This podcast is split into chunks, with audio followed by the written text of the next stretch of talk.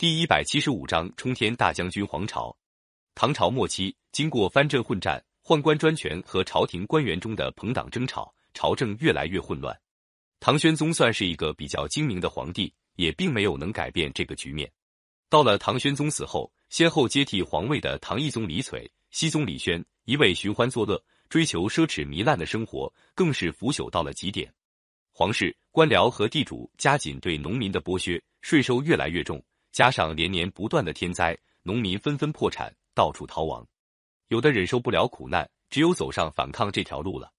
唐懿宗即位那年，浙东地区爆发了裘府领导的农民起义，起义队伍从一百人发展到三万，坚持斗争八个月，震动了整个越州。过了八年，驻守在桂林的八百名兵士，因为住房期满，上司一再延期不让他们换房，他们杀了军官，推庞旭为首领，发动起义。他们从桂林向北进攻，打回老家。沿路和徐州附近农民纷纷响应。到了徐州，队伍发展到二十万人。这两次起义都被朝廷镇压下去，但是百姓反抗的情绪越来越高，新的起义的规模也更大了。唐朝末年盐税特别重，加上奸商抬高盐价，百姓买不起盐，只好淡食。有些贫苦农民为了逃避关税，就靠贩私盐挣钱，但贩私盐是很危险的，要有一些伙伴一起干。日子一久，就结成一支支贩私盐的队伍，在他们中间涌现了一些首领，有的后来成为农民起义的领袖。公元八百七十四年，也就是唐僖宗即位那一年，蒲州地方有个盐贩首领王先知，聚集了几千农民在长垣起义。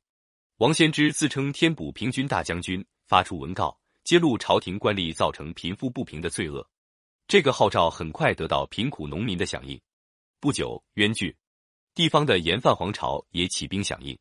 黄巢从小读过书，又能骑马射箭。他曾经到京城长安去参加进士考试，考了几次都没有考中。他在长安看到唐朝廷的腐败和黑暗，心里十分气愤。据说就在那个时候，他写下了一首咏菊花的诗，用菊花做比喻，表示他推翻唐王朝的决心。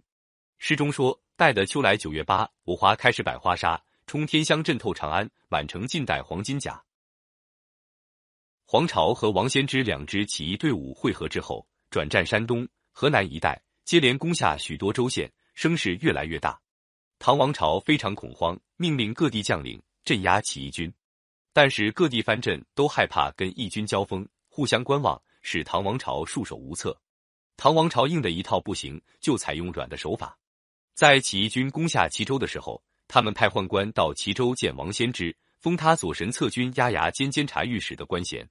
王先知听得有官做，迷了心窍，表示愿意接受任命。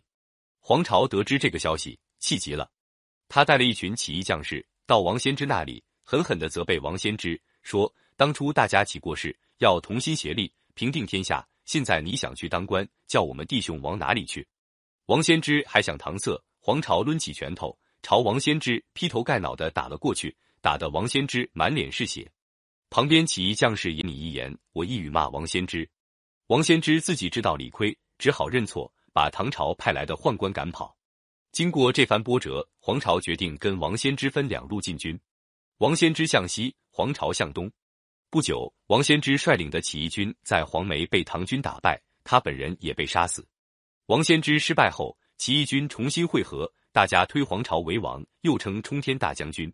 当时官军在中原地区力量比较强，起义军进攻河南的时候。唐王朝在洛阳附近集中大批兵力准备围攻，黄巢看出敌人企图，决定选择官军兵力薄弱的地区带兵南下。他们顺利渡过长江，打进浙东。起义军一路上势如破竹，接连打下越州、衢州，接着又劈山开路，打通了从衢州到建州的七百里山路。经过一年多的长征，一直打到广州。起义军在广州休整以后，岭南地区发生瘟疫。黄巢决定带兵北上，唐王朝命令荆南节度使王铎、淮南节度使高骈集合大批官军沿路拦击，被黄巢起义军一个个击破。起义大军顺利的渡过长江，吓得高骈推说得了中风症，躲进扬州城，不敢应战。起义军渡过淮河，向官军将领发出檄文，说：“我们进攻京城，只向皇帝问罪，不干众人的事。你们各守各的地界，不要触犯我们的锋芒。”各地将领接到檄文。害怕起义军都想保存实力，不愿为唐王朝卖命。消息传到长安，唐僖宗吓得朝着大臣哭哭啼啼。公元八百八十年，黄巢带领六十万大军，浩浩荡荡开进潼关。潼关周围满山遍野，飘扬着起义军洁白的大旗，一眼望不到边。守潼关的官军还想顽抗，黄巢亲自到阵前督战，将士们见了，一齐欢呼，声音在山谷间回响，震天动地。官军将士听了，心惊胆战，哪敢抵抗，纷纷烧掉营寨，四下逃命。起义军攻下潼关，唐王朝惊慌失措。唐僖宗和宦官头子田令孜带着妃子逃到成都去了，来不及逃走的唐朝官员全部出城投降。当天下午，黄巢坐着金色轿子，在将士的簇拥下进入长安城。长安百姓扶老携幼，夹道欢迎。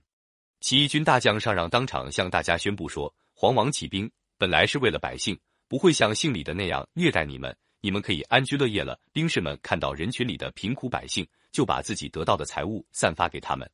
过了几天，黄巢在长安大明宫即位称皇帝，国号叫大齐。起义军经过七年的斗争，终于取得了胜利。但是黄巢起义军长期流动作战，占领过的地方都没留兵防守。几十万起义军进入长安以后，四周还是官军势力。没有多久，唐王朝调集各路兵马包围长安。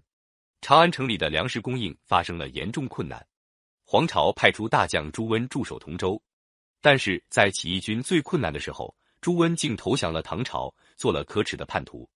唐王朝又召来了沙陀贵族、雁门节度使李克用，率领四万骑兵进攻长安，起义军十五万迎战，遭到大败，只好撤出长安。黄巢带领起义军撤退到河南，又遭到朱温、李克用的围攻。